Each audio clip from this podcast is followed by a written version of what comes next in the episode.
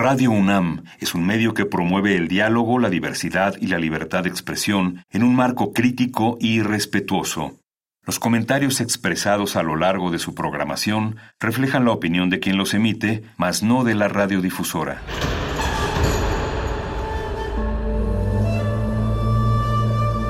Un templo para la apreciación del ser mediante el sonido. mediante el sonido.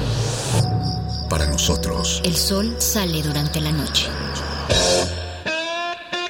Nuestros gritos llevan la mesura del silencio. Y el descontento está lleno de baile y risas. A todo, incluso a nosotros, nos resistimos. La Universidad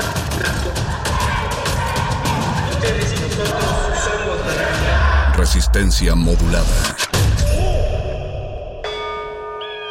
Todos somos máquinas perfectas, antenas, dispositivos inteligentes. Somos la comunidad más grande de la historia. Somos la comunidad más grande de la historia. La tecnología es abrumadora. Aquí puedes usarla a tu favor. Resistor. Resistor.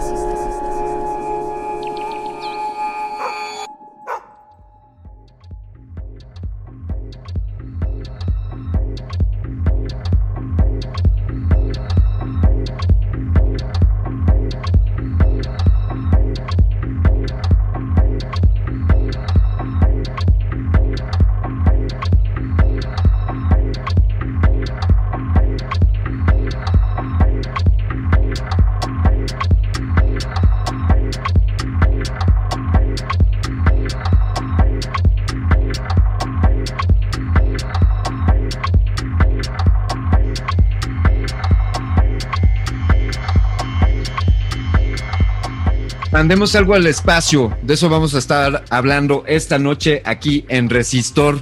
Esto es una señal, su programa de ciencia y tecnología favorito, el mejor programa de ciencia y tecnología de toda resistencia modulada, que es la mejor barra de programación nocturna para jóvenes de Radio UNAM, que es la mejor estación de radio de la Universidad Nacional Autónoma de México, que es la mejor Universidad Nacional Autónoma de México de México, que es el mejor México del mundo, caray.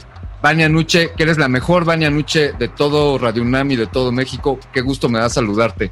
La única e inigualable Alberto Candiani, ¿cómo estás? Saludos a todos los que nos escuchan a través de el 96.1 de FM de Radio UNAM y también estamos en línea, recuérdenlo www.radio.unam.mx para que nos escuchen a través de pues la web desde cualquier rincón del mundo en el que ustedes se encuentren, la resistencia con ustedes siempre, en cualquier momento, en cualquier lugar. ¿Y como qué te imaginas, Vania? ¿Qué te, llevarías al espacio?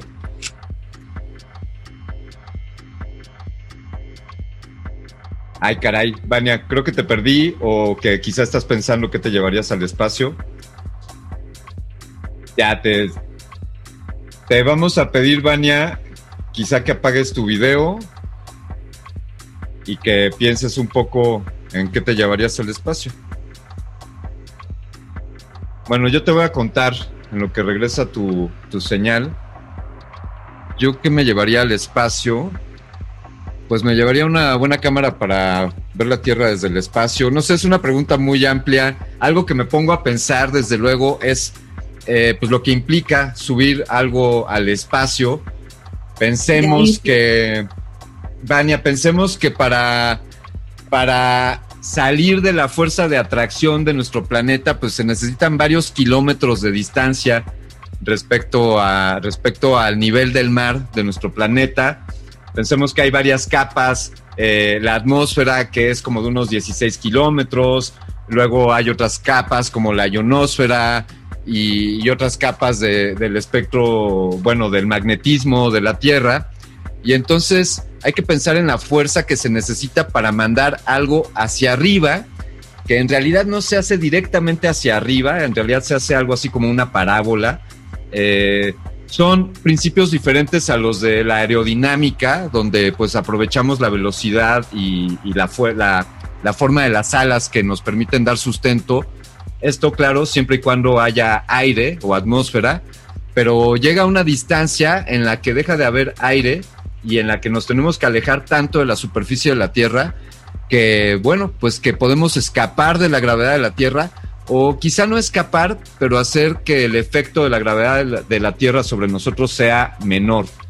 Y bueno, pues esto, esto es el asunto de, de mandar algo al espacio, el gran paradigma.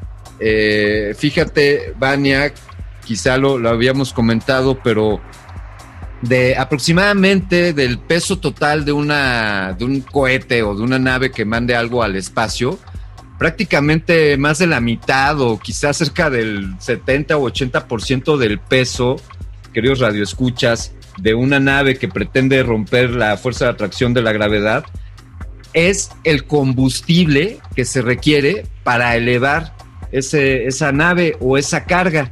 Y entonces las relaciones de, el volumen y el peso de lo que tienes que llevar van al, al espacio con el costo en combustible y en energía para mandar esto al espacio, bueno, pues es una, es una ecuación que pues hace que no sea tan costeable. Entonces, Vania, de eso que estás pensando en llevarte al espacio, pues piénsale en que hay que pagar por cada gramo que mandes al espacio, pues tiene, tiene un costo.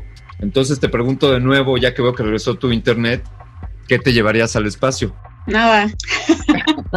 no, no, no, yo no me llevaría nada. Creo que aquí llevamos cosas, es el ser humano y su necesidad, necesidad de contaminarlo todo, cada lugar al que va. No, yo creo que así me iría. Mejor me traería algo. No sé. Oye, ¿y qué tal amarte? Amarte, pues igual, o sea, no, no, sé. A, pues amarte es que no el sé planeta. Claro, amarte claro. el planeta, no amarte de, de amor. Eso es otra cosa. Ay, no, guácala el amor. este. um, no, nada, tampoco. A ver, mejor voy a ver, averiguar qué, qué, me encuentro ahí, qué descubro. Claro, claro, claro. Pues bueno, esta noche, Vania, estaremos hablando de enviar cosas al espacio y entre las curiosidades de lo que se ha enviado al espacio, bueno, pues recientemente emprendió el primer vuelo un dron. A ver, es la primera vez que un dispositivo hecho por el ser humano vuela en otro planeta, en el planeta rojo o, Marte, que es aquí nuestro vecino de al lado. Si te vas, si vas, agarras hacia Plutón, pues es el siguiente planeta que te encuentras, está aquí nomás a la vuelta. Depende de la época del año en que, en que hagas el viaje, pues está como a unos ocho meses, seis meses, según este, según, según el tráfico que te encuentres. Ahí pregúntenle a su aplicación de, de mapas a ver qué tanto tiempo te haces de aquí a Marte. También hemos de decirles, creo que tú tenías ahí algo sobre, sobre Marte. ¿Nos puedes platicar algo más sobre Marte, Vania? Claro, pues para aquellos que no lo sepan, aquí les informamos en Resistor que el planeta rojo eh, pues tiene estaciones, casquetes polares, volcanes, cañones, clima, tiene una atmósfera poco densa que está compuesta de dióxido de carbono, nitrógeno y argón y hay signos de antiguas inundaciones en Marte, aunque ahora el agua existe principalmente en forma de polvo helado y en nubes delgadas.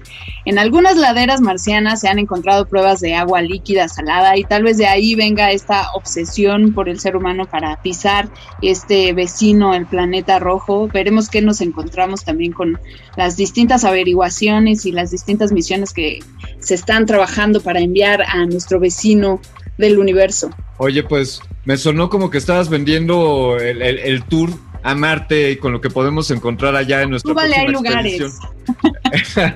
Oye, pues resulta entonces, Vania, que recientemente hemos mandado una misión en donde iba un dron, uno de estos pequeños dispositivos voladores, y lo hemos puesto a volar en aquel planeta. Y sobre eso es sobre lo que vamos a estar hablando esta noche, para lo cual hemos invitado a dos especialistas de la Agencia Espacial Mexicana. Pero como saben ustedes, les dejamos lo mejor para el siguiente bloque. Y si me permites, Vania, voy a poner algo de música. ¿Qué te parece? Me encanta. ¿Qué escogiste? Vamos, vamos a escuchar, Vania, radio escuchas, algo de King Gizzard and the Lizard Wizard, que es mm. una banda australiana de rock, psico, de rock psicodélico. Eh, fue formada en Melbourne en el año 2010 y la rola se llama Mars for the Rich. Estás aquí en Resistor. Esto es una señal.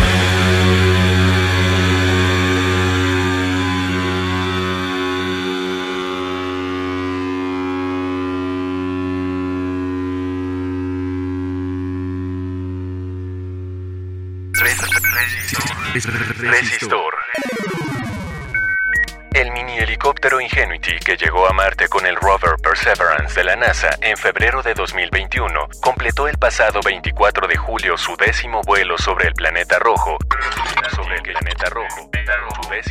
Y superó los 1.600 kilómetros de distancia total recorrida. Este vuelo fue el más alto efectuado por un dron o aeronave terrestre en otro planeta hasta ahora. Ingenuity es un demostrador tecnológico de laboratorio de propulsión a reacción que evaluará si es factible volar por Marte de manera segura. También proporcionará una cartografía detallada de la zona que brindaría a los futuros controladores de misiones más información, ayudando de esta manera la planificación de futuras rutas y prevención de riesgos. Futuras rutas y prevención de riesgos y facilitará la localización de lugares por donde acceder con el rover su posterior estudio. Esta prueba servirá como base sobre la cual se podrán desarrollar otros ingenios más especializados para la exploración aérea de Marte y otros objetivos planetarios con atmósfera. Resistor. Resistor.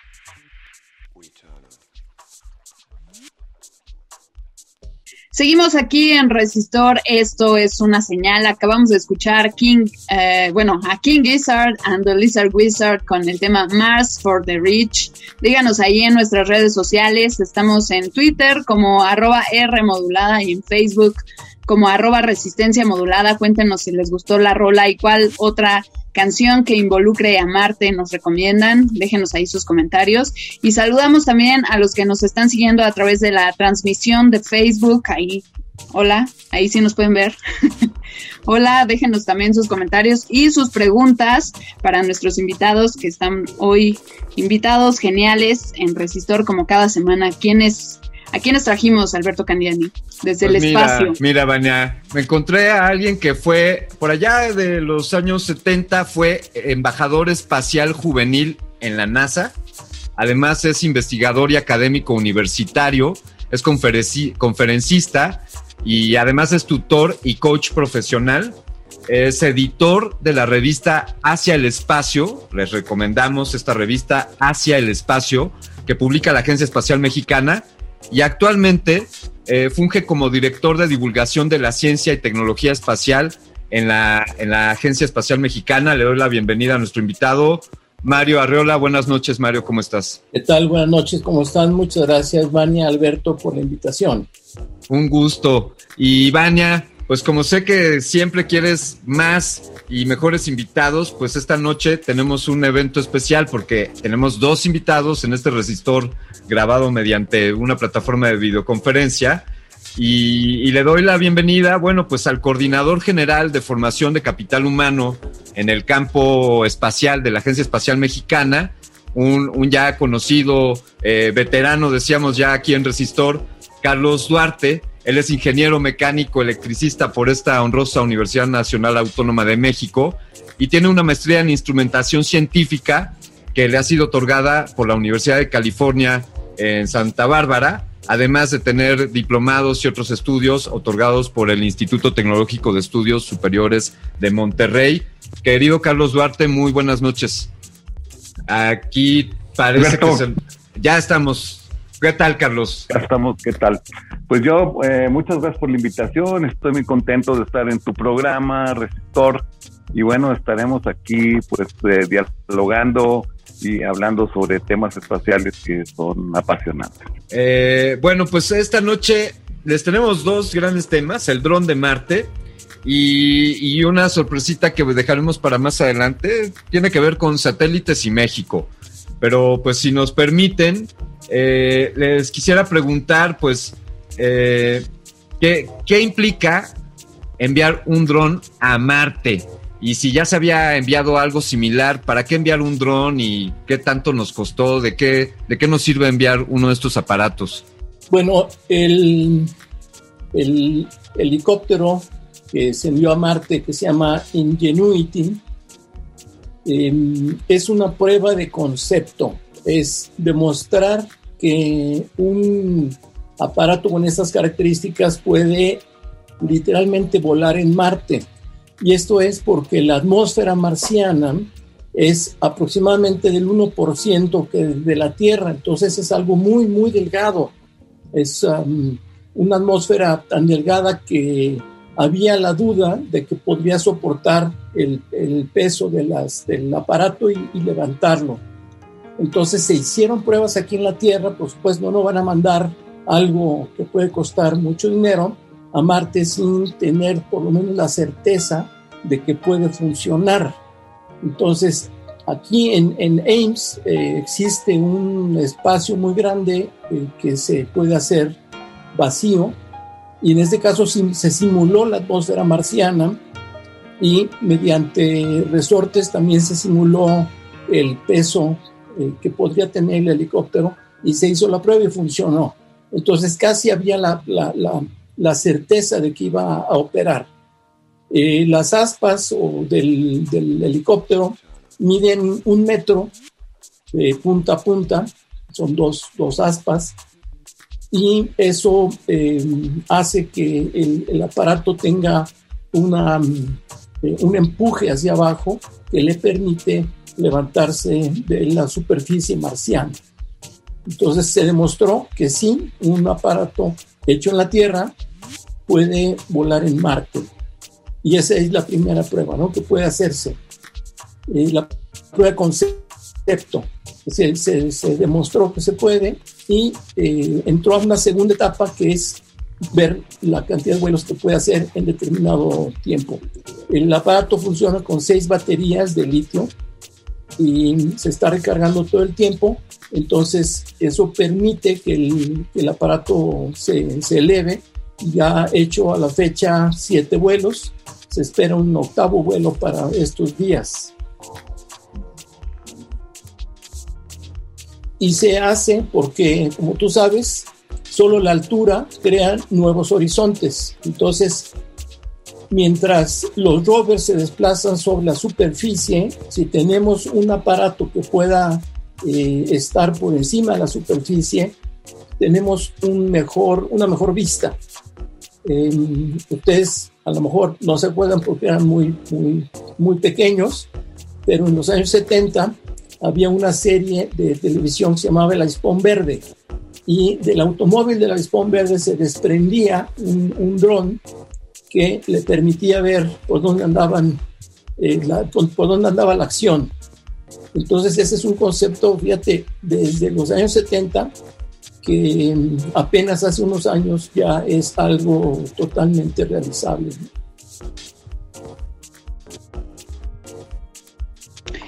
Ahora, yo tengo una pregunta. Hablando de, los vehículos eh, de exploración espacial, pues hay distintos, ¿no? Pero revisando en nuestra pesquisa informativa, eh, me gustaría saber cuál es la diferencia entre un rover y un orbitador. El rover es un explorador eh, que se desplaza sobre la superficie marciana o de algún planeta. El orbitador está, como su nombre lo dice, orbitando alrededor del, cuerpo, del planeta. Entonces sí, en Marte tenemos varios orbitadores y varios rovers sobre la superficie. En, en Marte los, los extraterrestres, los extramarcianos somos los terrestres. Sí, totalmente. Eh, Mario, sobre estos dispositivos que, se han mencionado ya, como preguntaba Baña sobre los rover, sobre este dron, ingenuidad, que, luego me gustaría ahí saber un poco más sobre el, origen del, nombre. Sí, sí, sí. ¿Sabes eso, Mario? ¿Hay una razón sobre eso? concurso, eh, la NASA es muy dada a hacer concursos para nombrar a sus diferentes misiones.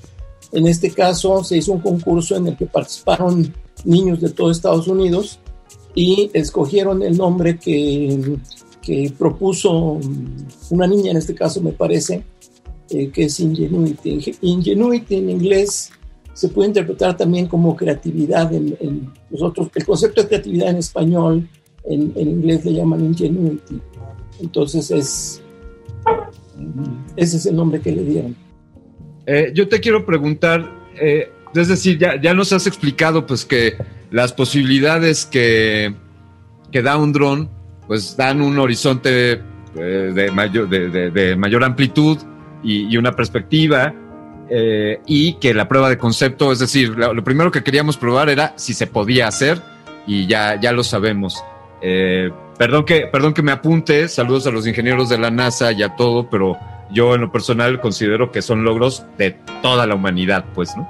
Entonces, eh, lo que quiero preguntarte es, ¿qué van a censar? Es decir, con un rover pues hago censos, puedo hacer censos de, materiales que están en la superficie, puedo hacer, eh, pues quizá, eh, censar temperaturas o, el clima. Y por ejemplo, con los dispositivos que orbitan, pues puedo hacer eh, fotografías de altura. Es decir, tienen distintas, pues buscan tomar distintas muestras además de la observación, el, el dron está censando algún otro aspecto allá en el planeta vecino de Marte? El dron trae dos cámaras. Una cámara que apunta hacia el horizonte para ver hacia la distancia. Esa es una cámara a color. Y la otra es una cámara en blanco y negro que apunta hacia abajo y la utiliza para navegar, para comparar eh, los planos que tiene de terreno tomados desde el espacio con lo que está registrando su cámara.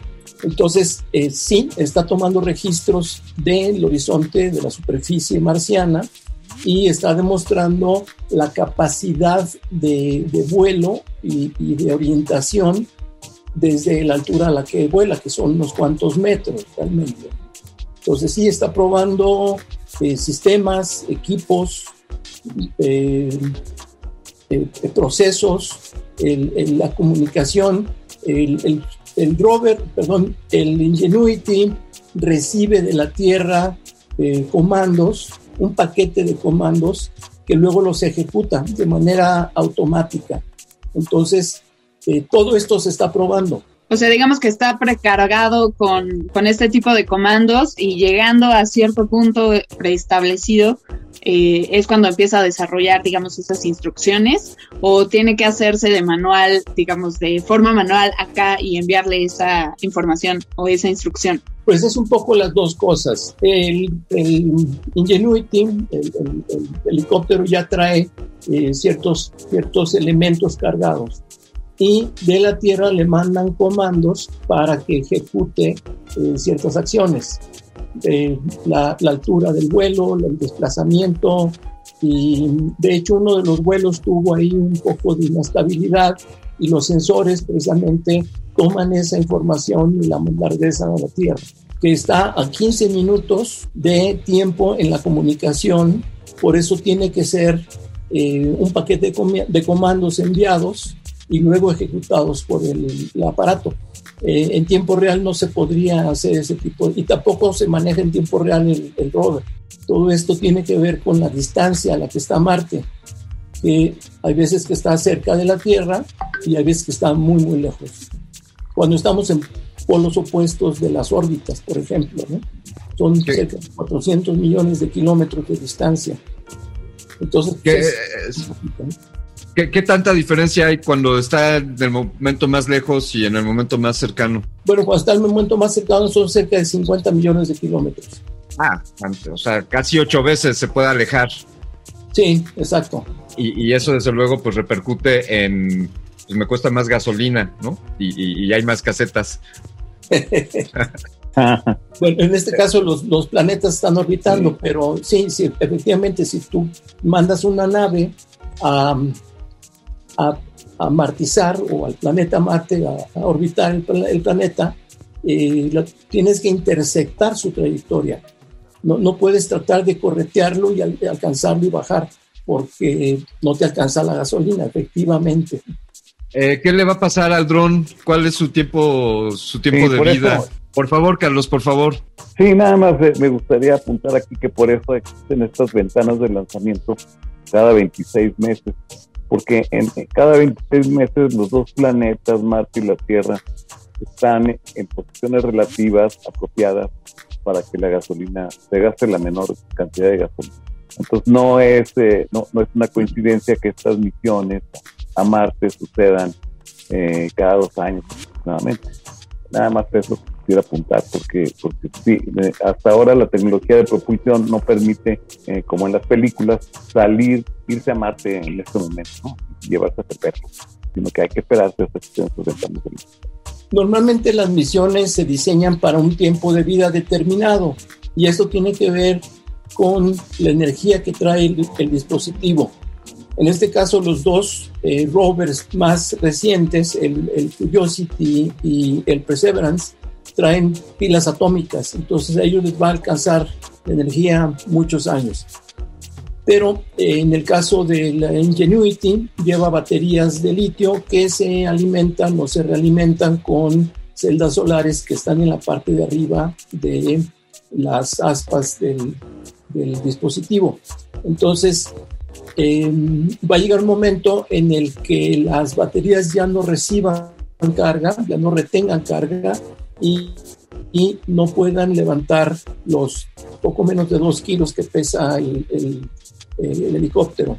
Entonces, las misiones, en este caso la misión se define para eh, poder alcanzar cinco vuelos, pero como los aparatos se diseñan con una robustez suficiente para aguantar las condiciones a las que van a trabajar, normalmente ha sido posible extender las misiones más allá de su diseño original. Así le ha pasado en general a los rovers que han llegado al planeta Marte en, años anteriores, que pueden extender la misión. Entonces, eh, eh, eh, tiene también otro componente que es las personas que están en el centro espacial de control, que están a cargo de la misión, pues también están asignadas para un tiempo definitivo y están contratadas para ese tiempo. Entonces, cuando se ve que el, que el aparato tiene capacidad de seguir operando, se tiene que hacer una reasignación de presupuestos para mantener al personal que controla el aparato en Marte. Entonces, em, por eso se habla de extender la misión y, eso requiere también un componente humano en la Tierra. En el caso del Ingenuity, em, se, han, se le han sacado dos vuelos adicionales, probablemente eh, pueda volar eh, algunas veces más, no, no sabemos, ¿no? Depende del estado de las, de las, de las baterías. Mira, Marte es un planeta frío.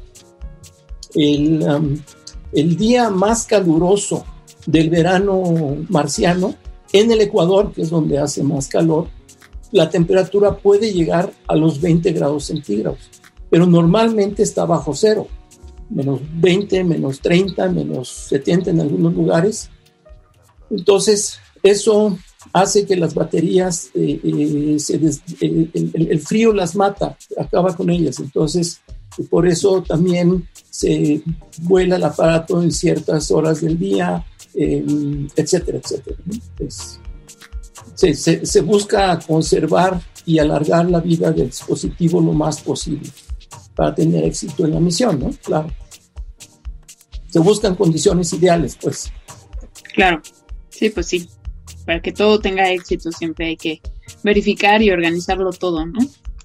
Eh, perfecto, recuerden que estamos, perdón. Sí, cuando doy alguna plática sobre Marte, les digo, bueno, el color rojo de Marte es porque es óxido de fierro, Marte está oxidado, al menos su capa más superficial. Eh, es, un planeta frío, recibe la mitad de la cantidad de, energía solar que recibe la Tierra. Eh, no hay oxígeno, tendrías que traer un traje espacial todo el tiempo, un traje marciano con oxígeno todo el tiempo. Este, ¿Quién quiere ir a Marte? Y todo el mundo levanta la mano. a pesar de que es oxidado, frío, no hay árboles, no hay pajaritos, no hay vida todavía. Este, pero hay la inquietud y el deseo y el interés de, ir a Marte. ¿sí?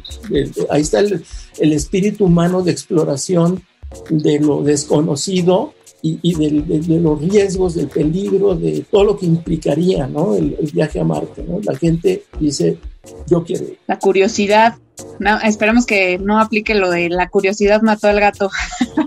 no es cierto. Vámonos con más música. Recuerden que estamos en redes sociales, Twitter, arroba R modulada y en Facebook arroba resistencia modulada, déjenos ahí sus comentarios. Nos vamos con algo de Timothy Jude Smith, conocido artísticamente como Timmy Trumpet. Es un DJ australiano de los géneros house, bounce, hardstyle y psych trance. Es conocido en los grandes festivales de música electrónica por utilizar en sus sets una trompeta para hacer sus canciones. De Timmy Trumpet vamos a escuchar Mars aquí en Resistor. Quédense, esto es una señal.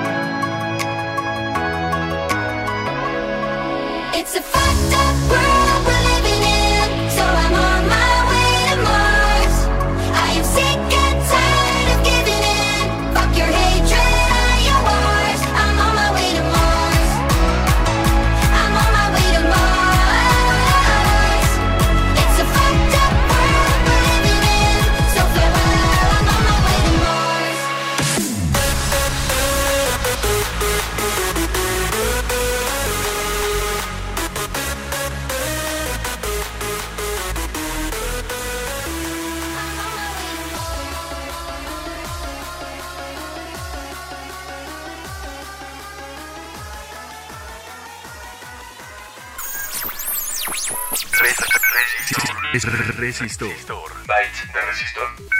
La construcción del helicóptero Ingenuity, calificado como un proyecto de alto riesgo, requirió una inversión de 85 millones de dólares. 85 millones de dólares.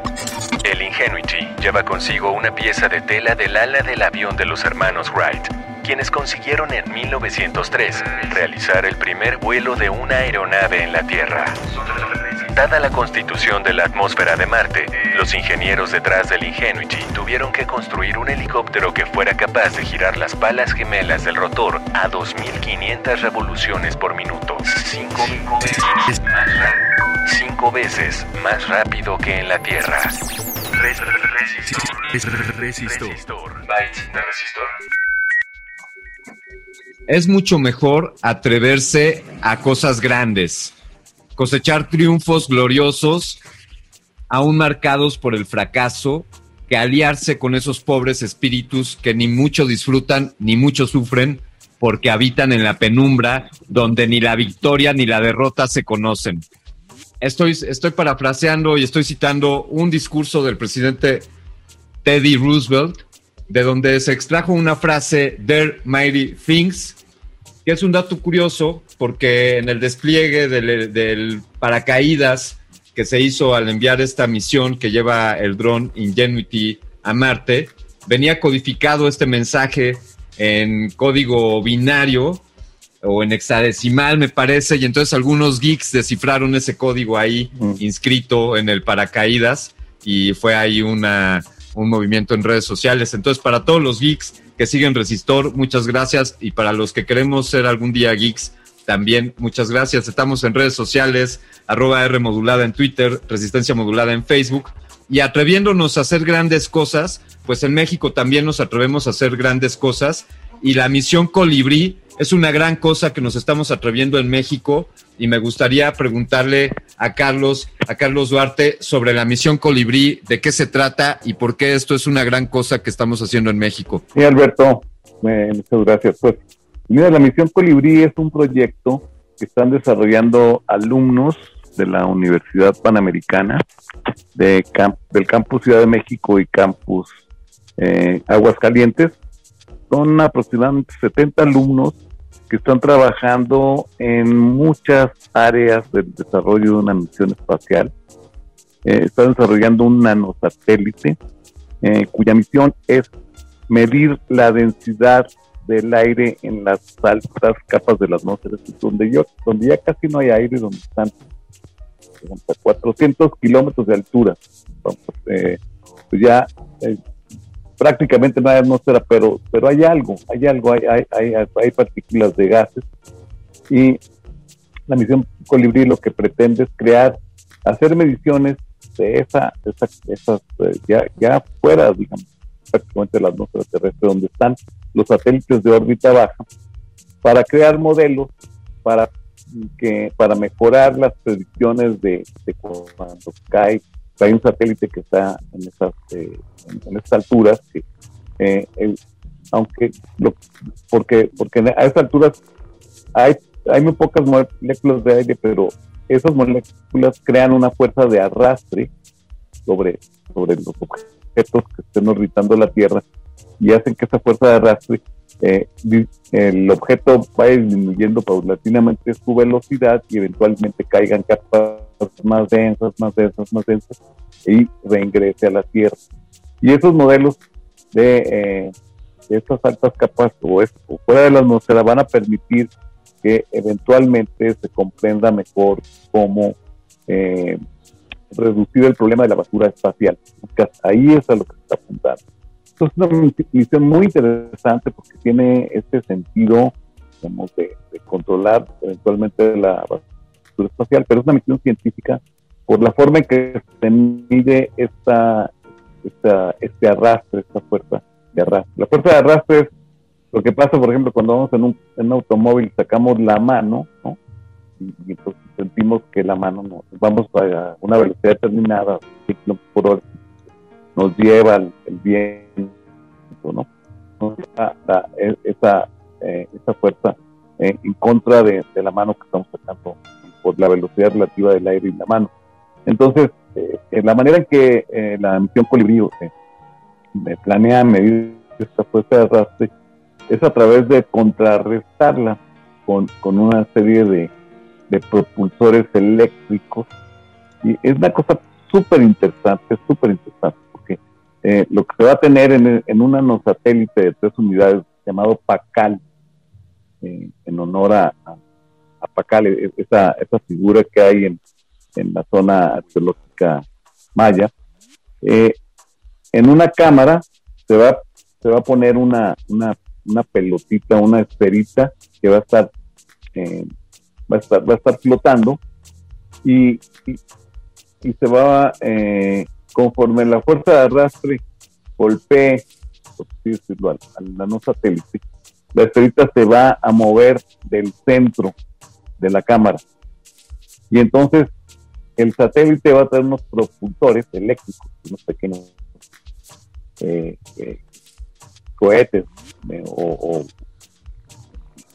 que, que funcionan con, con iones y va a, a, a compensar el satélite para mantener a la pelotita en el centro y a partir de eh, estimar la fuerza que hacen estos propulsores, se va a medir la fuerza de arrastre. Es algo fascinante, fascinante por la tecnología que lleva.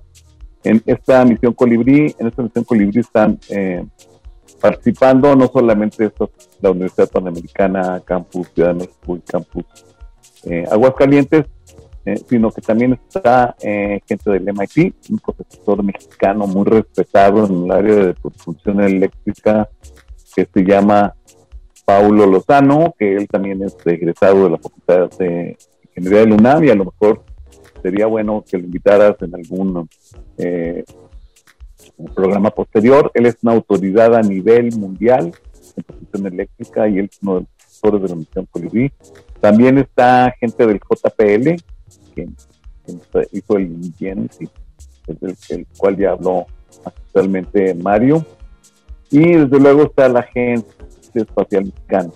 Eh, yo formo parte del grupo de mentores que están asesorando a estos alumnos de la Universidad Panamericana que son realmente muy brillantes, son, eh, son jóvenes eh, que le echan todas las ganas y que eh, pues han evolucionado muchísimo. Eh, cuando empezó el proyecto ahora ya son unos expertos en todos los temas que manejan. Hay alrededor de unos eh, 10 grupos de trabajo que están involucrados en cada uno de los sistemas del nanosatélite y también otros como propulsión, como lectura, como el control térmico, como eh, la computadora de vuelo, como el sistema de comunicaciones, etcétera. Y otros, otros alumnos que están dedicados a cuestiones no tan ingenieriles como, como la educación, la, eh, discusión del proyecto, etcétera. Entonces es un grupo eh, multidisciplinario de alumnos, hombres y mujeres también, bastante equilibrado. Hay muchas mujeres trabajando en el proyecto. Y pues están trabajando en el proyecto, ya tienen eh, cerca de dos años trabajando.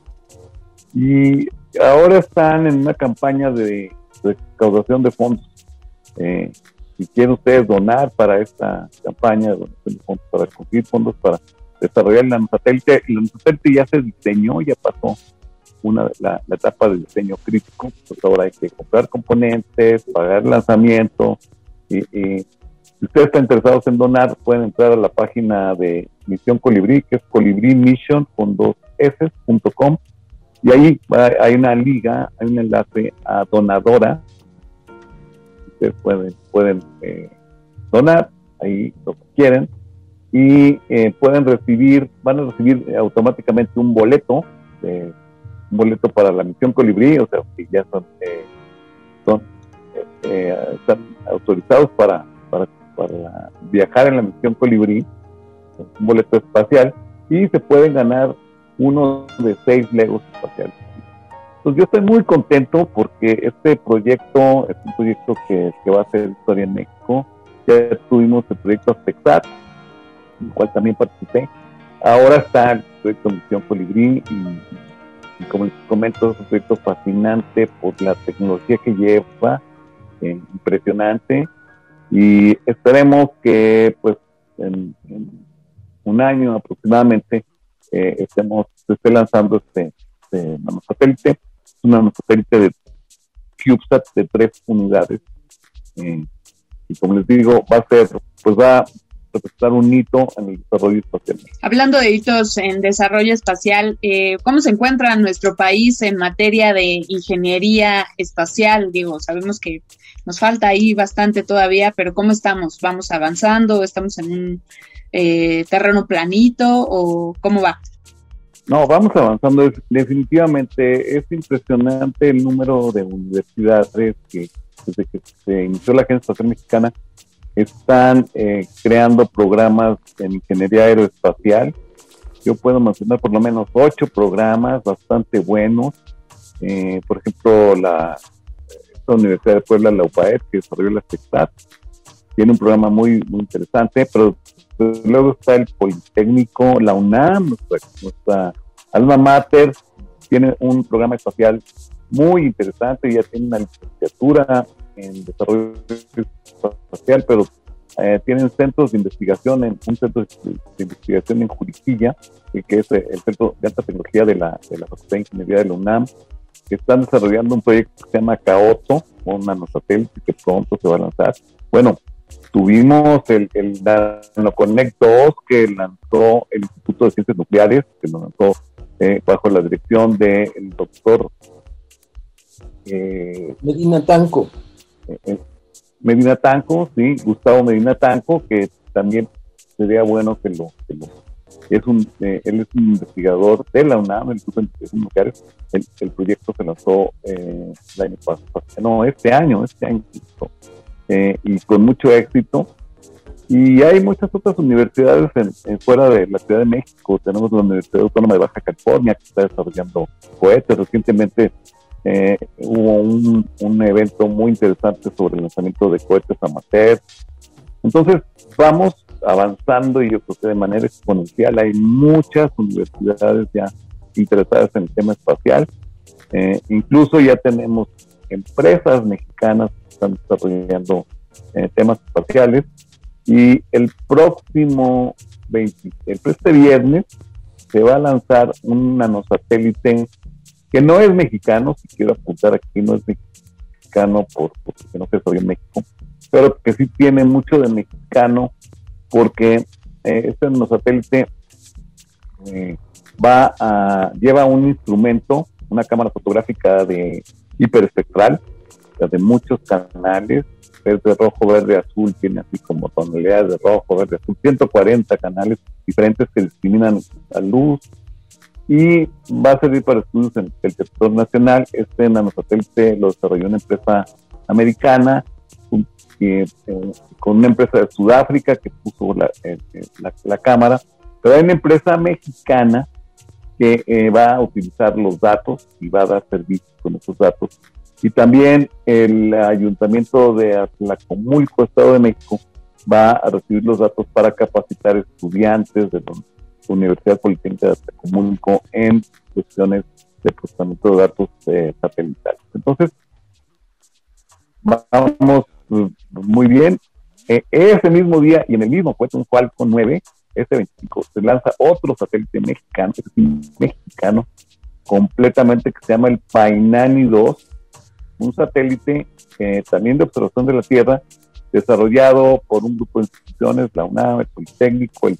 Entonces, pues vamos para arriba, vamos para arriba, ya, ya hay muchísima, muchísimo que la ingeniería espacial está desarrollando muy rápidamente en nuestro país. Y eso Sin duda, sin duda, grandes noticias que nos das con esta perspectiva, Carlos, y nos anima mucho, y aquí en Resistor nos, nos emociona mucho que, que México esté, pues, esté con la vista en el espacio. Y bueno, pues eh, desafortunadamente tenemos que preparar nuestra próxima, nuestra próxima misión a, a Marte, pero los quiero invitar por anticipado para seguir conversando en otras ocasiones respecto a los avances que se tengan en México, a los proyectos a los cuales les quieran dar divulgación por parte de la Agencia Espacial Mexicana. Y les quisiera pedir quizá, Mario, que nos compartan las redes sociales o el sitio web donde nuestra audiencia pueda escuchar, vaya, pueda seguir a, lo que se está haciendo por parte del trabajo de todos ustedes y, y de todo el equipo de la Agencia Espacial. Sí, con mucho gusto. Es Hacia el Espacio, es nuestra revista que ahí pueden entrar también a las redes sociales que todas están asociadas al nombre Hacia el Espacio de una u otra manera. Y mm, ese es nuestro, nuestro medio de comunicación más amplio y más, más completo. También tenemos un canal en YouTube asociado al nombre Hacia el Espacio. Y ahí pueden encontrar todas nuestras travesuras y, y nuestras publicaciones. Muchas gracias. Muchas gracias, muchas gracias a ustedes, Carlos Duarte y Gracias. Mario Arreola, parte del equipo de la Agencia Espacial Mexicana. Ha sido una excelente conver- conversación y gracias por, por ampliarnos el horizonte hasta distancias tan, tan lejanas. Muchas gracias. Con mucho gusto. Eh, querida Vania, pues ya lo sabes, yo por lo pronto, por lo pronto voy a bajar de peso porque pues ya vimos que cuesta mucho mandar algo al espacio. Entonces, y también me voy a llevar una chamarra porque aunque está rojo el planeta, también dijeron que hace mucho frío. Querida Vania, te agradezco mucho esta noche tu, tu colaboración y, y bueno, pues, pues sigamos adelante, Vania Noche. Así es, sigamos adelante. Nos da muchísimo gusto que México vaya ahí pasito a pasito avanzando en la tecnología, en la ciencia y pronto la misión, bueno, ya lo saben, pueden cooperar para la misión Colibrí, ahí láncense al sitio web colibrimission.com y hagan su donación para que tengan también participación en este importante evento de la tecnología de la historia nacional. Muchísimas gracias, Alberto Candiani, por supuesto, a nuestros invitados, Mario Arriola y Carlos Duarte, a toda la Agencia Espacial Mexicana que están haciendo un trabajo eh, pues muy chingón, pues muchísimas gracias. Eso. Y desde luego un agradecimiento a todo el equipo que hace posible que este, este programa siga llegando hasta ustedes, a todo el equipo de productores encabezados por Oscar Sánchez El Voice y, y- y David. Muchísimas gracias, David Jesús. Eh, gracias al operador que está ahí detrás de- del control de la cabina de Radio UNAM. Gracias a todo el equipo de Radio UNAM, a toda la resistencia modulada. Desde luego, un agradecimiento a todos los que nos escuchan en Marte. Les mandamos saludos hasta allá. Y un agradecimiento a nuestro principal patrocinador, El Universo, pero sobre todo un agradecimiento a ti por sintonizarnos cada semana. Escuchaste Resistor, esto es una señal.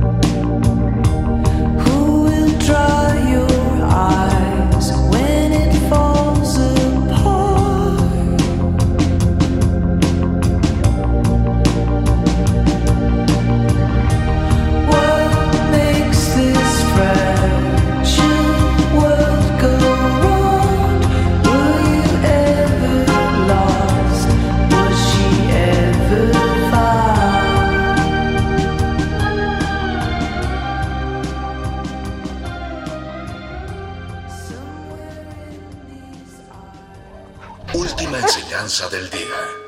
Siempre hay que mirar las cosas desde el lado positivo. Si no lo hay. Descarga la actualización.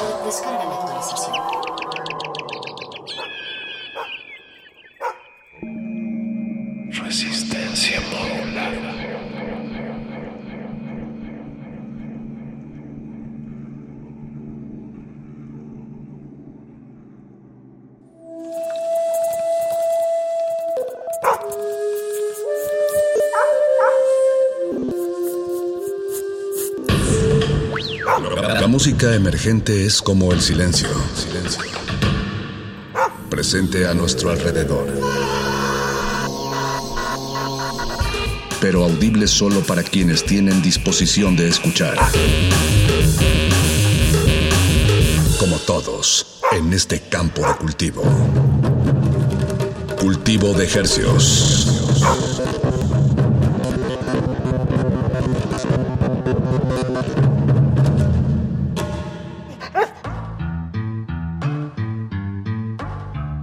Organismos audiosensibles inmersos en las ondas hercianas. Bienvenidos a otra emisión de Cultivo de Hercios. El invernadero musical de resistencia modulada que se atomiza y transmite los lunes y los jueves a las 9 de la noche en compañía de usted y de la música recién cultivada que hacemos llegar hasta sus oídos. Por el 96.1 de la frecuencia modulada, el 860 de amplitud modulada con 100.000 watts de potencia aquí en el Valle de México.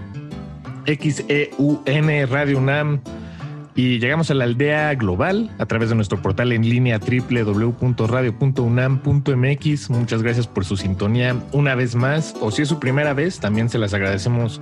Esperamos eh, que no se asusten. Al contrario, siéntanse bienvenidos. Se van a asustar, Paco. Sí, no, no sé. Es no, radio, es radio cultural, radio salvajemente cultural. Y les traemos estrenos musicales de aquí hasta las 10 de la noche. Y digamos que esta noche nos pusimos una camiseta hawaiana, Paquito, para transmitir. Sí, hasta, Eh, nos, hasta prepar- nos preparamos una. eh, se escucha el mar de fondo. Todavía estamos eh, contentos de que sea verano, disfrutando las lluvias, el calorcito. Y qué mejor manera de celebrarlo que con una selección de dos, 11 canciones. Todas más hacia los ritmos latinos, afrocaribeños, cumbias.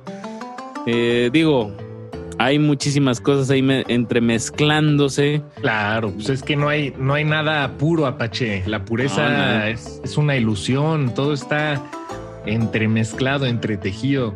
Y, y bueno, y lo, lo curioso ahora que, que mencionas todo esto es que el tema con el que vamos a empezar, de hecho, es una banda francesa, pero cantan en, en español eh, y el tema se llama Qué calor y es una buena forma de, de adentrarnos a este imaginario radiofónico eh, de ritmos latino descendientes. Tal vez este es el, este primer tema es la excepción. Pero bueno, ustedes déjense llevar, déjense llevar. Pero ya con el nombre, qué calor. Exacto. El proyecto se llama, está difícil de decir el nombre, es The Limiñanas. De Limiñanas. Ah, está bien difícil. Vámonos con música y no le cambie, no se va a arrepentir. De ejercios. Cultivo de hercios. Oye, oye, perro guarro, los cojones, ¿me oyes? Oye, tú, ven a mí. Saul la mirada. Había estado bailando dos o tres horas sin parar.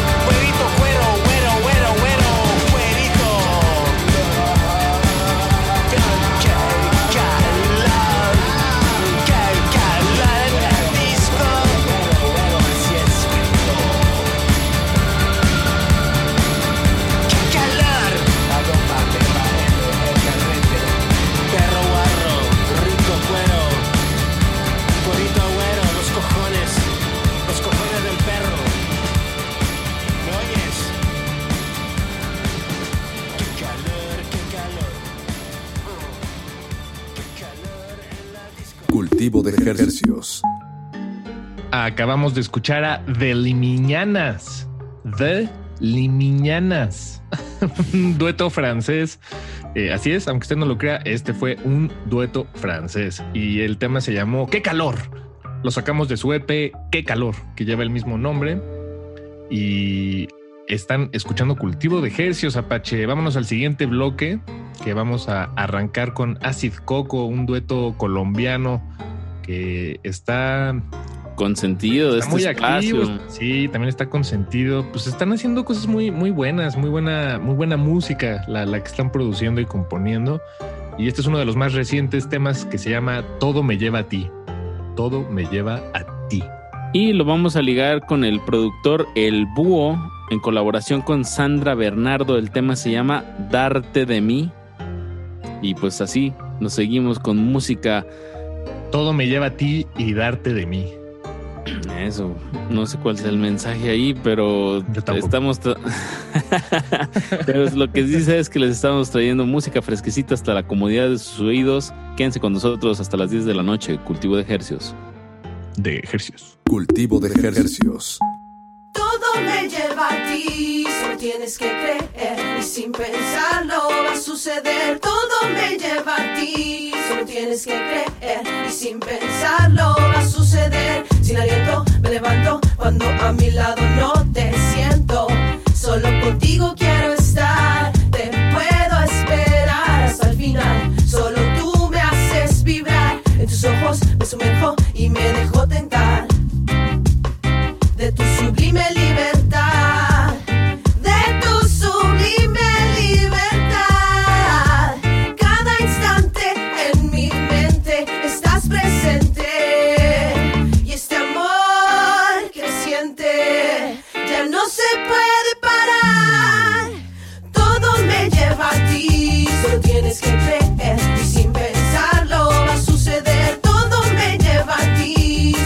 que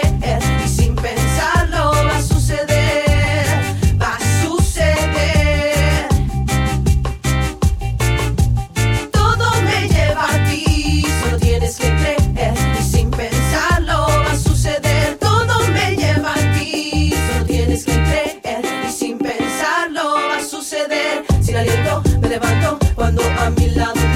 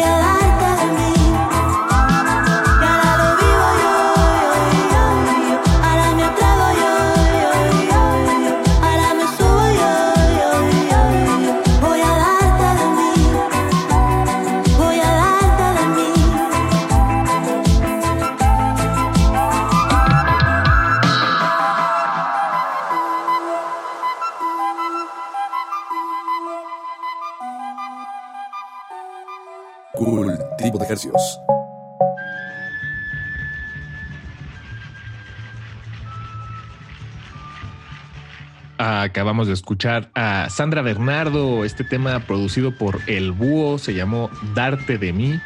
Y antes de eso escuchamos a Acid Coco desde Colombia con el tema Todo me lleva a ti.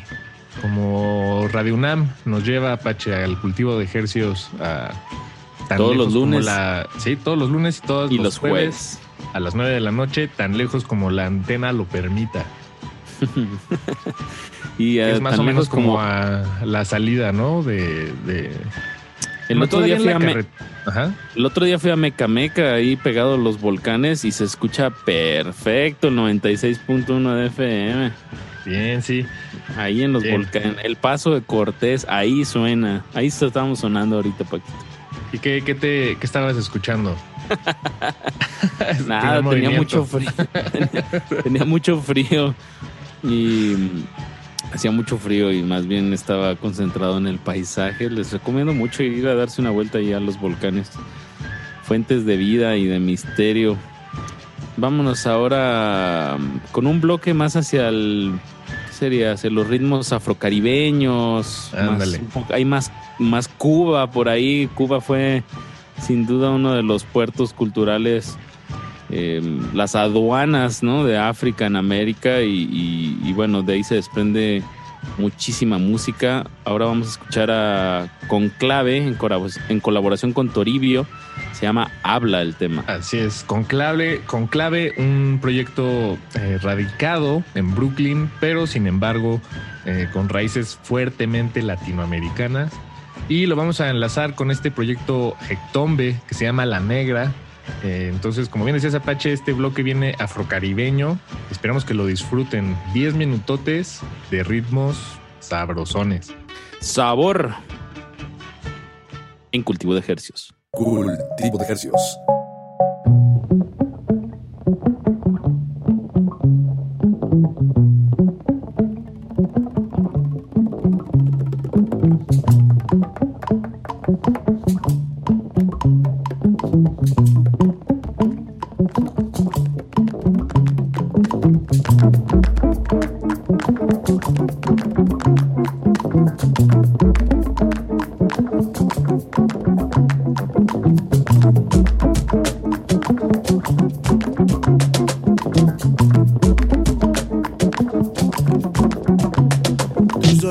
Lo que quieres, habla lo que quieres.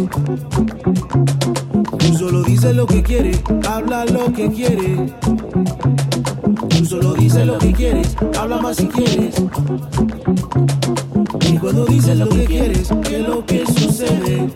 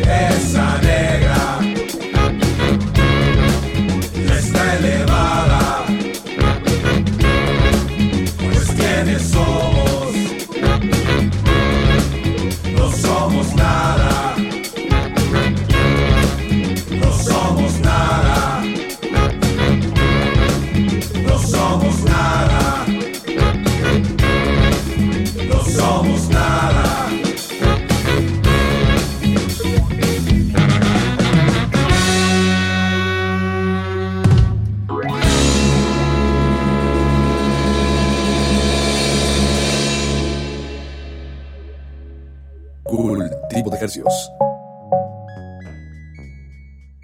Comenzamos este bloque musical con el tema Habla del compositor Conclave en colaboración con Toribio. Y lo que acabamos de sonar corre a cargo de Ectombe. El tema se llamó La Negra. Ahora vamos a escuchar a Roldán, un proyecto español que nos entrega este tema que se llama Construcción. En realidad es un- una versión que ellos hacen, un cover al- a la canción de Chico Buarque. Es, de Chico Buarque. Uno, uno de los cantantes más representativos de Brasil. Digo, ya hasta los mismos brasileños más jóvenes ya es así como de que ya, tío, ya. Déjenlo. O sea, Déjenlo en paz. no sé, como que me imagino así como alguien de acá, ¿quién sería? Como Rafael o algo así. o sea, que lo- nuestras mamás les encanta, ya, ahorita es como de que, ah, ya.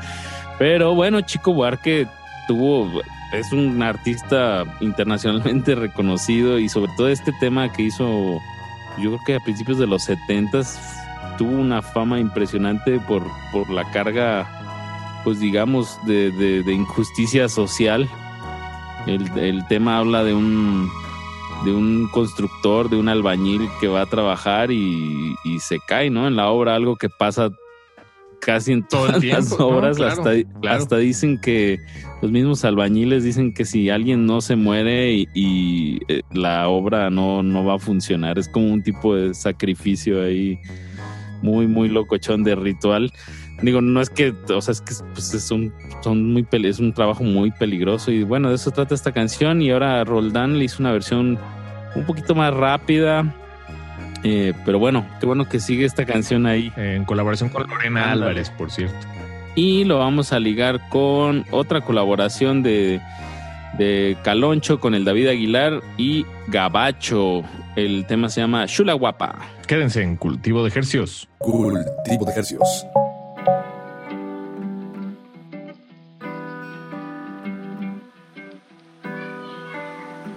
Amo aquella vez como si fuese última.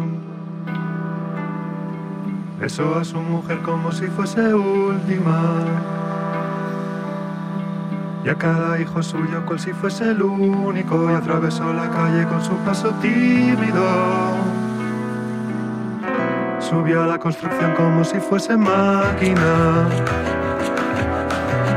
Alzó en el balcón cuatro paredes sólidas. Ladrillo con ladrillo en un diseño mágico, sus ojos embotados de cemento y lágrimas. Sentóse a descansar como si fuese sábado. Su pan con queso como si fuese un príncipe. Y sollozó como si fuese un náufrago. Danzó y se rió como si oyese música y tropezó en el cielo con su paso alcohólico. Y flotó por el aire como si fuese un pájaro. Y terminó en el suelo como un bulto flácido y agonizó en el medio del paseo público.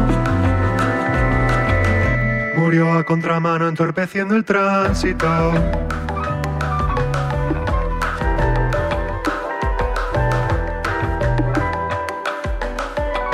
Amo aquella vez como si fuese el último.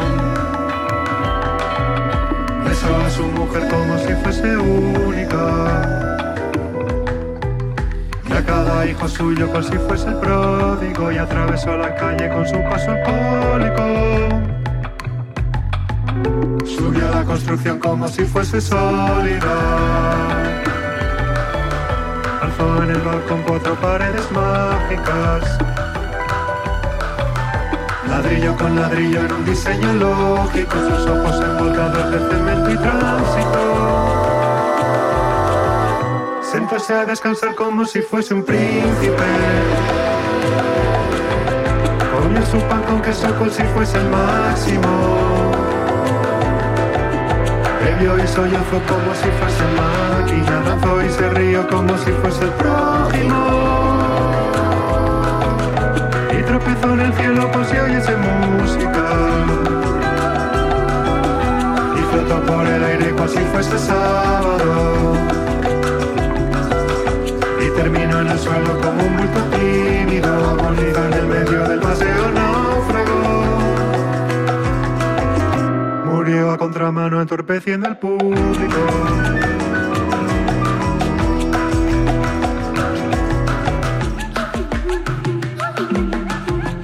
Amo aquella vez como si fuese máquina, besó a su mujer como si fuese lógico. Andaba en el bar con cuatro paredes plácidas, se a descansar como si fuese un pájaro. Y flotó en el aire como si fuese un príncipe, y terminó en el suelo como un bulto alcohólico. Salvador.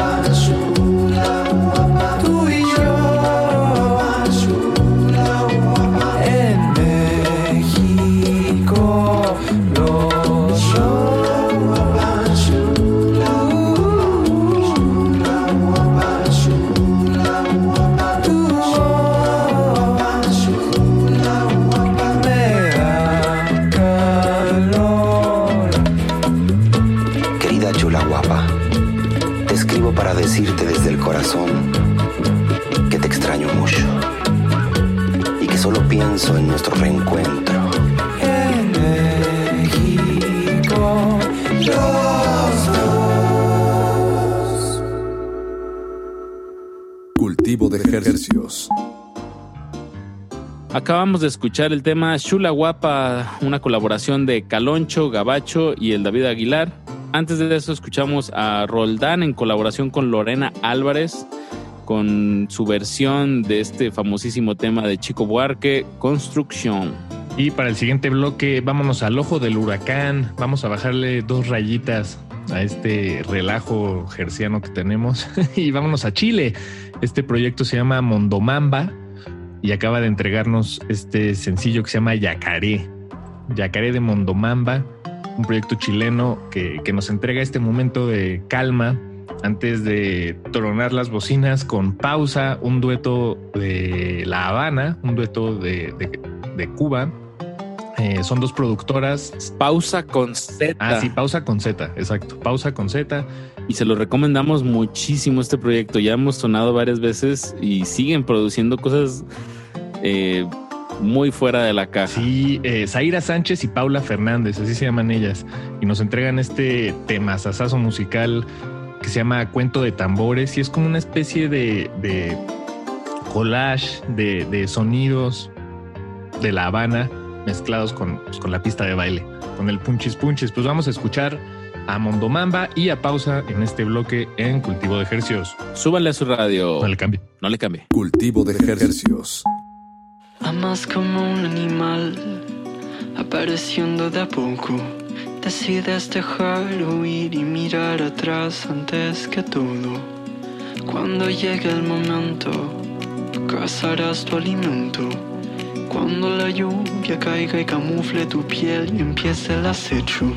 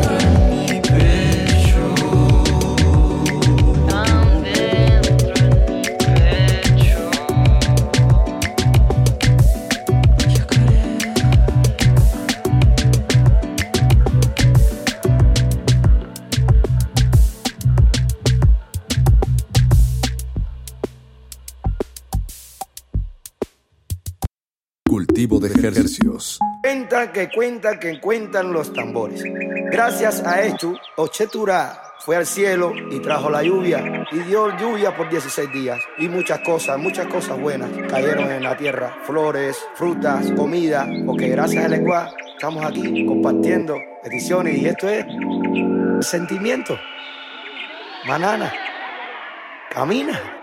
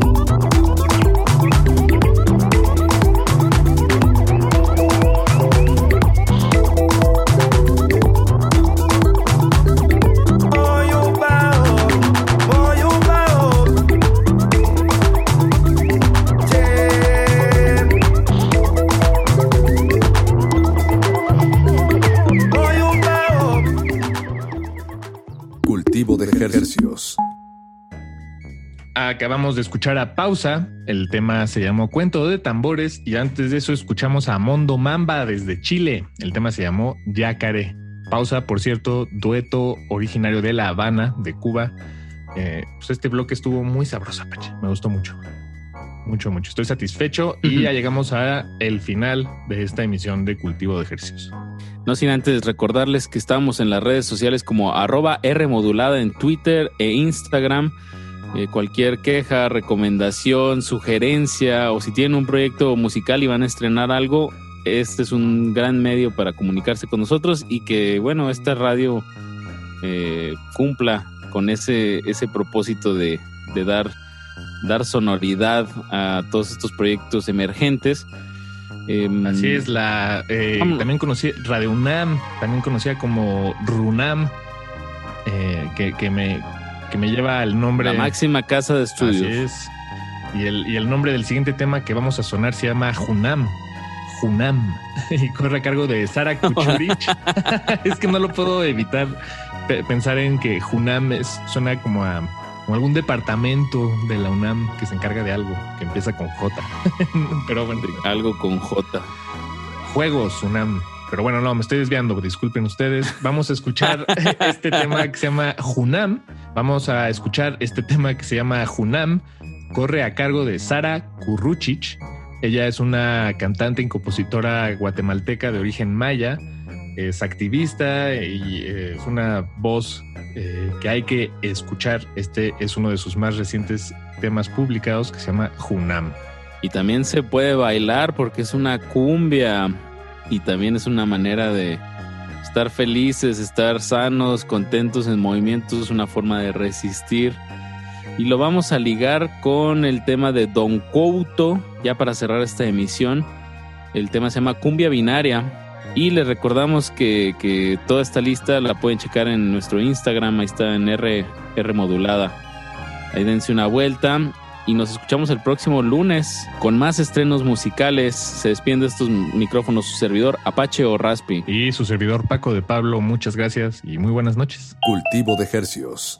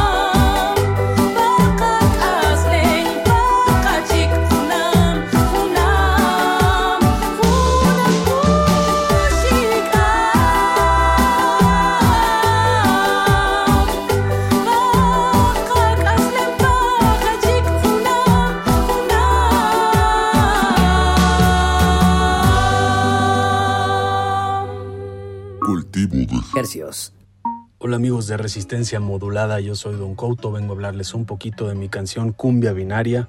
Espero que la gocen, la bailen, la disfruten.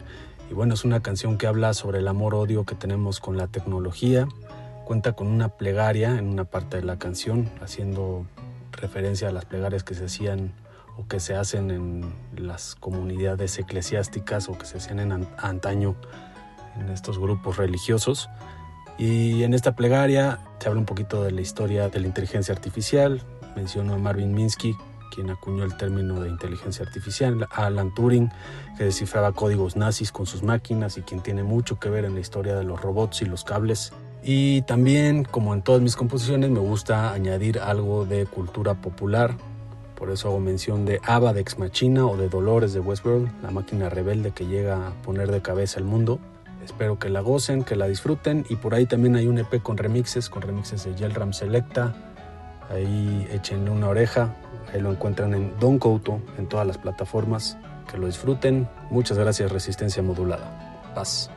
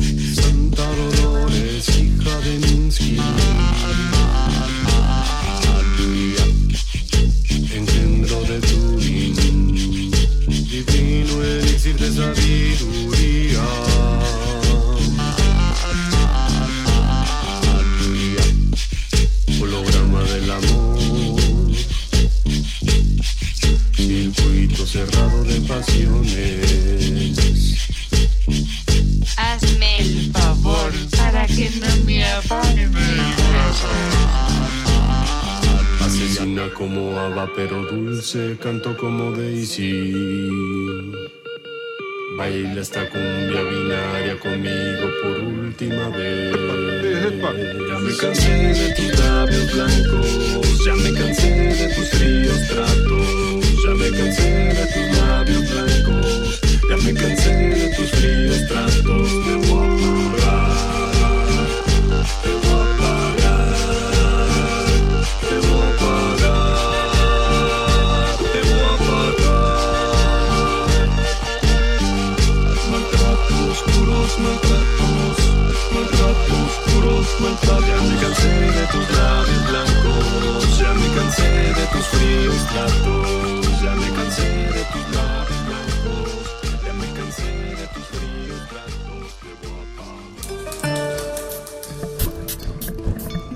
La hora del cultivo debe terminar. Así, el sonido podrá florecer.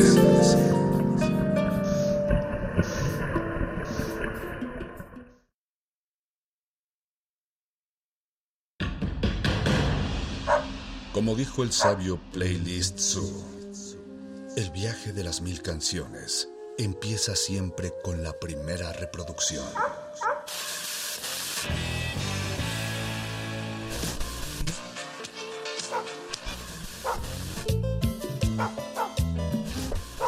A continuación, un maestro te abrirá la puerta de su lista de reproducción. El resto va por tu cuenta. Play listo.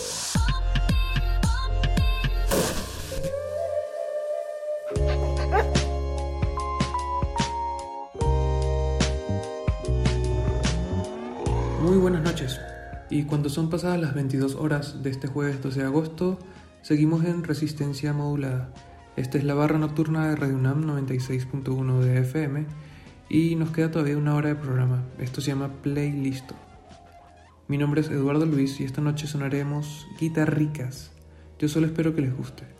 Escriban a R modulada en Twitter y en Instagram para dejar sus comentarios. Y vamos a empezar. Esto se llama Michael Sear y eh, Lucky Love. Vamos a seguirle luego con Menine Trust y la canción que se llama Tú mereces esto. Vámonos. Play, play, Listo. Listo. Listo. Listo.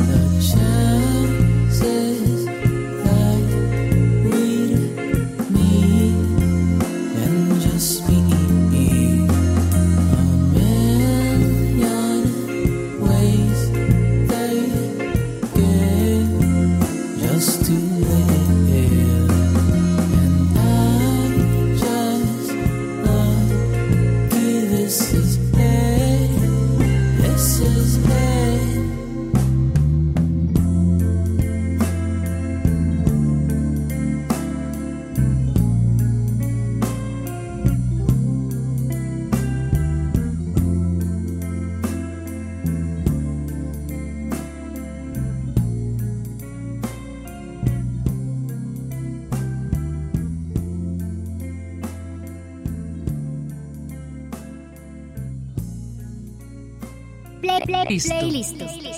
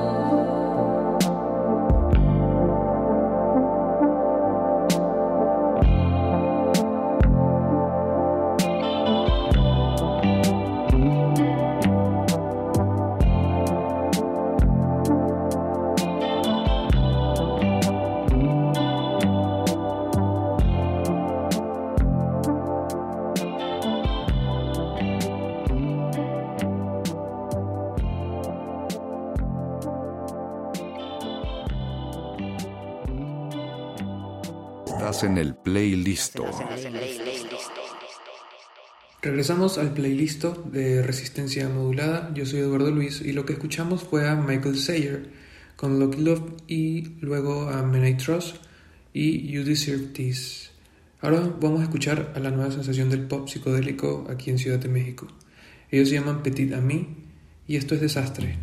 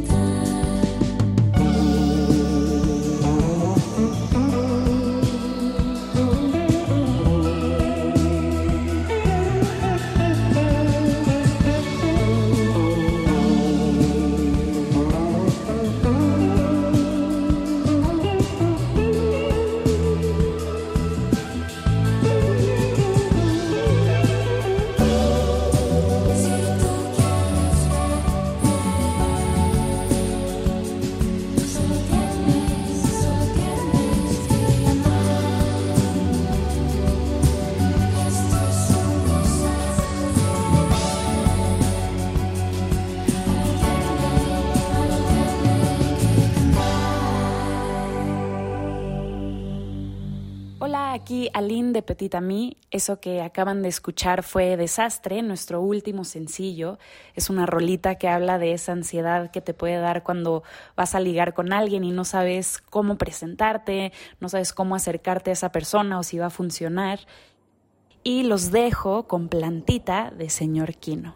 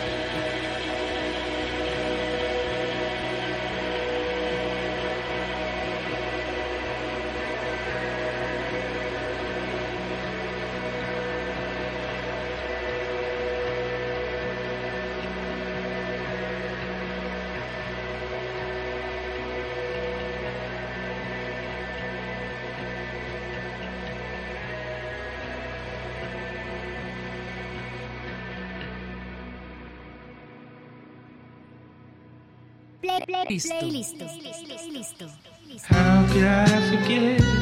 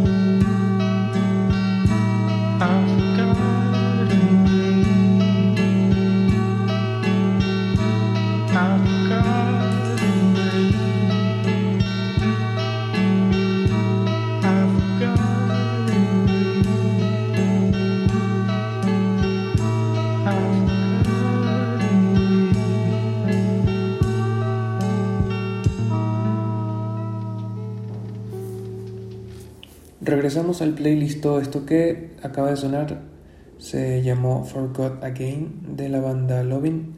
Es una banda gringa. Eh, tenía fechas con Michael Sear, que es el que pusimos al principio, eh, esto antes de la pandemia, y bueno, se cancelaron.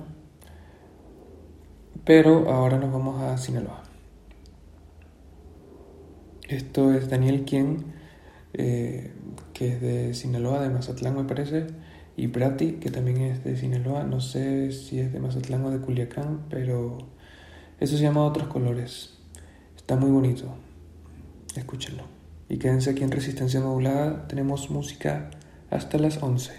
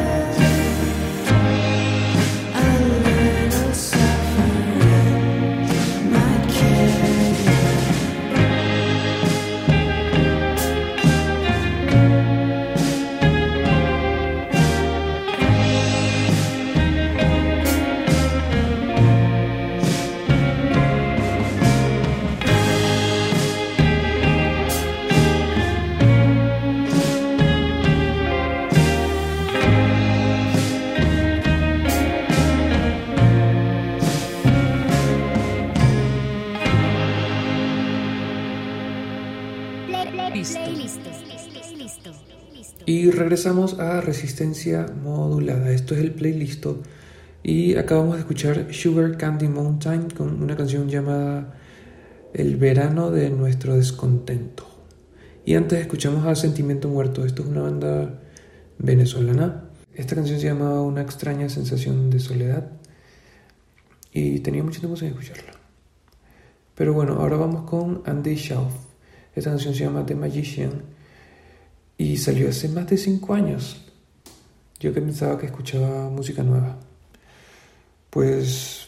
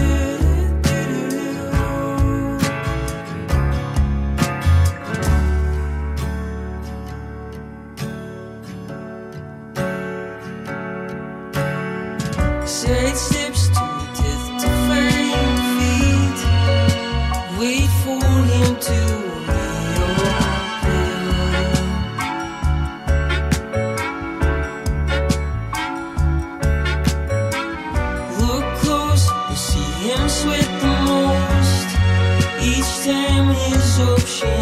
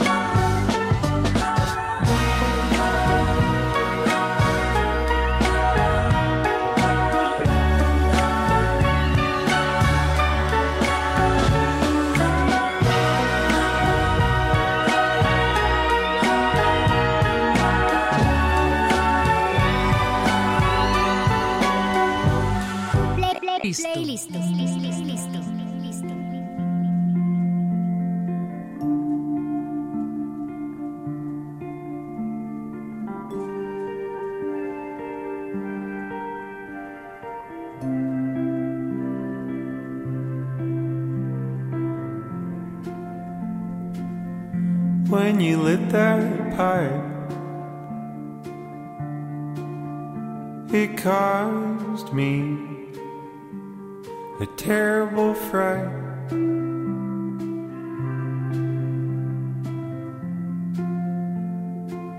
The flame burned my hand. I kicked my leg.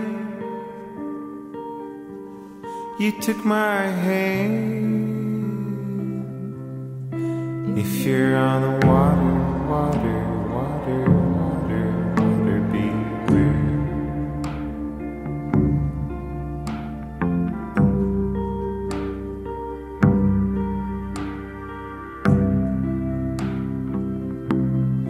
If you're on the water, water,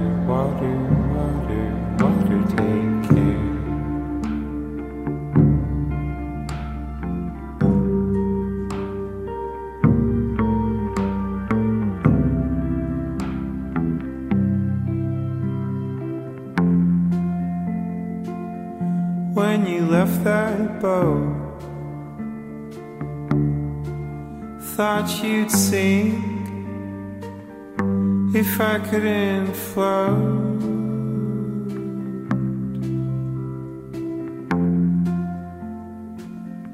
Would you lose your guilt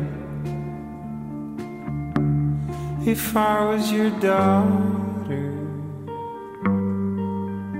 a father?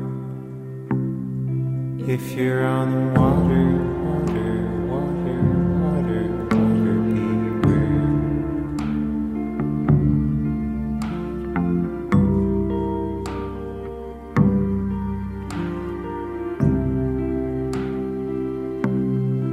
If you're on the water, water,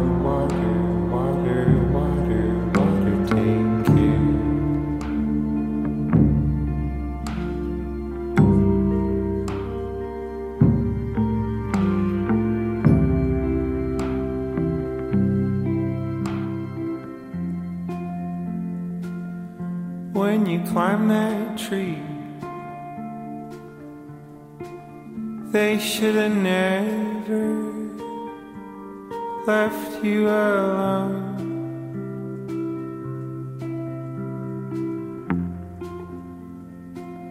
I wish I heard you shout.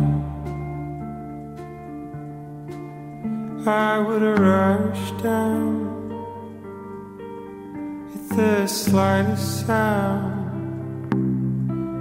If you're on the water, water, water, water, water, beware.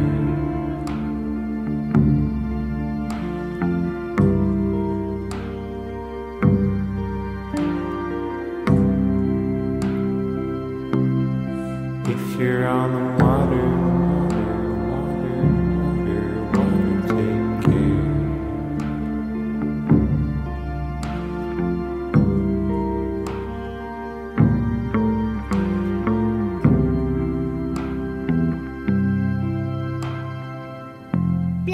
Play, Listo. Listo. Llegamos al final de este playlist, señores. Hemos escuchado bastantes canciones románticas, con guitarras, sabrosas, a lo que he don- denominado guitarricas. Eh, vamos a despedirnos con MGMT. Esto es una banda que tenía tiempísimo sin escuchar. Pero mm, esta canción es buenísima. Se llama Todo lo que siempre quisimos fue todo. Eh, nos escuchamos el próximo jueves a las 10 de la noche. Esto es playlist resistencia modulada. Bye.